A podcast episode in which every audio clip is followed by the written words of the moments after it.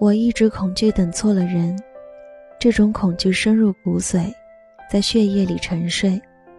深夜频频苏醒，发现明天有副迫不及待的面孔，脚印却永远步伐一致，从身边呼啸而过。两千零二年，和一群志同道合者做活动，活动结束后，大家在路边饭馆聚餐，吃了一半，招牌菜酸汤鱼上来，我眼巴巴的等他转到面前。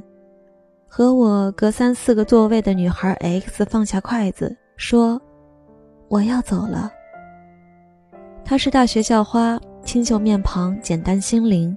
男生们纷纷举手叫着：“我来送你。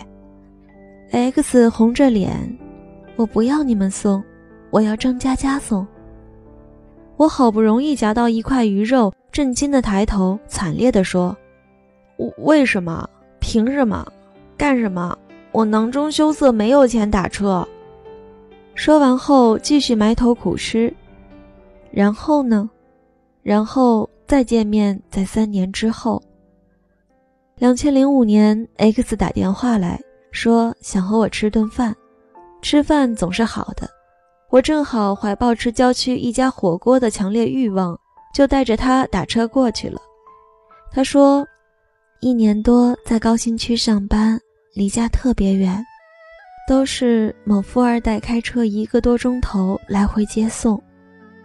我沉默一会儿，说：“也好，他很有毅力。”X 低头轻声说：“一开始坚持坐公交车，但他早上在家门口等，晚上在公司楼下等，坚持了几个月。有次公交车实在挤不上去，我就坐了他的车。”我一边听一边涮羊肉，点头说：“上去就下不来了吧？”他什么都没吃，筷子放在面前，小声说：“不知道，我不知道。”吃完了，我摸着肚子，心满意足地出门等出租车，半天没有，寒风嗖嗖，冻得我直跳脚。X 打电话喊车过来接我们，我知道就是富二代的车。车是宝马，人也年轻，虽然不健谈，可是很文静。X 坐在副驾，从后视镜里，我能望见他安静地看着我。我挪到门边，头靠在车窗上，夜渗透玻璃，空调温暖，面孔冰凉。驶过高架，路灯一列列飞掠，什么都过去了，人还在夜里。这场景经常出现在梦中，车窗外那些拉大的光芒，像时间长河里倒映的流星，笔直地穿越我的身体，横贯着整场梦。梦里可以回到两千零二年的一次聚餐，刚有女孩跟我说：“算了吧。”刚有另一个女孩说：“送我吧。”然后呢？再也没有然后了。多少年，我们一直信奉，每个人都是一个半圆，在这个苍茫的世界上，终有另外一个半圆和你严丝合缝，刚好可以拼出完美的圆。这让我们欣喜，看着孤独的日，守着暗淡的夜，并且要以岁月为马，奔腾到彼岸，找到和你周长、角度、裂口都相互衔接的故事。然后捧着书籍，晒着月光，心想：做怎样的跋山涉水，等怎样的蹉跎时光，都不重要，重要的是对面有谁在等你。有个朋友的世界观在禽流感爆发那天展示给了我，他依旧在吃鸡，并且毫无畏惧。他说：“撞到的概率能有多少？”大概跟中彩票特等奖差不多吧，我突然觉得很有道理。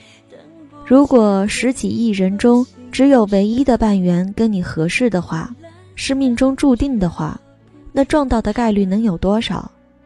大概跟中彩票特等奖差不多吧。分母那么浩瀚，分子那么微弱，唯一就等于没有。这个世界上没有两个真的能严丝合缝的半圆，只有自私的灵魂在寻找另外一个自私的灵魂。我错过了多少？从此在风景秀丽的地方，安静地跟自己说：“啊哈，原来你不在这里。”二零一二年，在西安街头，我捧着手机找一家老字号肉夹馍。烈日曝晒，大中午地面温度不下四十摄氏度，我满头大汗，又奔又跑又问人，走了一个多小时，终于头晕目眩，顶不住，瘫倒在树荫下。最后希望出现，旁边饭馆服务员说他认识，带我走几步就抵达。小店门头已换，所以我路过几次都没发现。肉夹馍还未上，严重中暑的我晕厥了过去，晕得很短暂。醒来发现店里乱成一团，伙计想帮我叫车，我无力地拦住他说：“他妈的，让我吃一个再走。不能错过那么好的肉夹馍，因为我已经错过更好的东西。”